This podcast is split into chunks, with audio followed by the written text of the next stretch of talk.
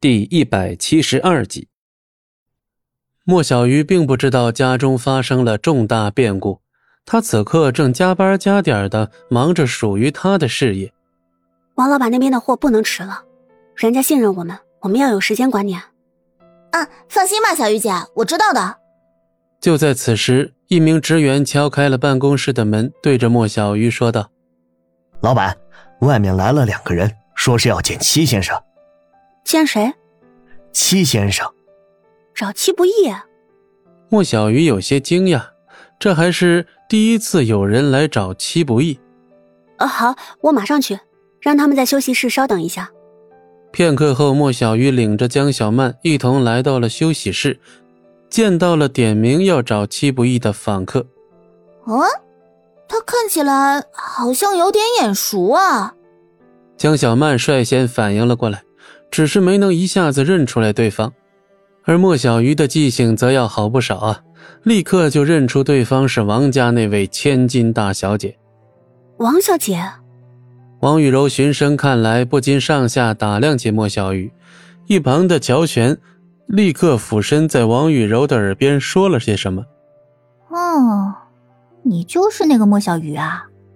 莫小鱼尴尬地笑了笑，而他身边的江小曼则是用一种八卦在燃烧的眼神，分别打量着二女。王小姐，你要找戚不义？对啊，他在吗？莫小鱼没想到王雨柔会这么爽快地承认，表情愈发的不自然，心里甚至不自觉地郁闷了起来。不在。王雨柔有些失望，但随即又嫣然一笑：“没事。”那我等他一会儿好了，反正我也没事做。啊，小雨姐，这该不会是看上他了吧？莫小鱼黛眉微蹙，但随即便做出一副没事人的模样，似乎根本不介意。王小姐，不知道您找戚不义有什么事呢？莫小鱼也不知道自己为何鬼使神差的就说出了这句话。找他吃饭呀？啊，对了。你是他名义上的未婚妻吧？从另一个女人的嘴里听到这句话，莫小鱼的心里格外不舒服，好似有种她从未体会过的滋味从心底涌了出来。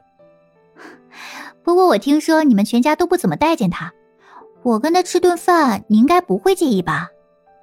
这个，莫小鱼竟然发现自己有些犹豫。换做以前，她一定会毫不犹豫地回答这个问题。王啊家大小姐居然看上他了，不会吧？这也太离谱了！江小曼深吸了一口气，感觉自己的三观都被彻底颠覆。王雨柔很大方地打量着莫小鱼，丝毫不避讳自己的目光。也就是在莫小鱼完全不知所措的时候，戚不义出现了。嗯，这什么阵仗啊？戚不义刚回来，就从嘴里听说了这事儿，自然是立马就过来一看究竟。喂，我想见你一面还真是不容易啊，混蛋！见我？你见我做什么呀？上次不是说好了要请你吃饭吗？哦，原来你根本没放在心上。啊戚不义看了看王雨柔，又看了下眼神古怪的莫小鱼，不禁开始挠头了。王小姐，我以为你开玩笑呢。何况，戚不义本来想说，何况自己根本没答应，但是后半句还是咽了回去。我可没开玩笑，你现在有空吗？当着莫小鱼的面被王雨柔邀约，戚不义总感觉哪里不太对。戚不义，反正你也没什么事，想去就去吧。莫小鱼感觉自己在这儿宛如一个傻子，丢下这句话便扭头退了出去。啊，没看出来你这么厉害啊！江小曼也不知道哪儿冒出来的勇气，调侃了戚不义一句。戚不义嘴角微微一抽，脑壳都是嗡嗡的。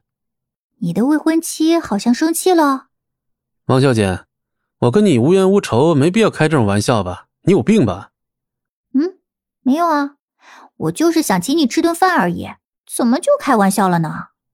多谢王小姐美意，不过我看就不必了。本集播讲完毕。感谢您的收听，我们精彩继续。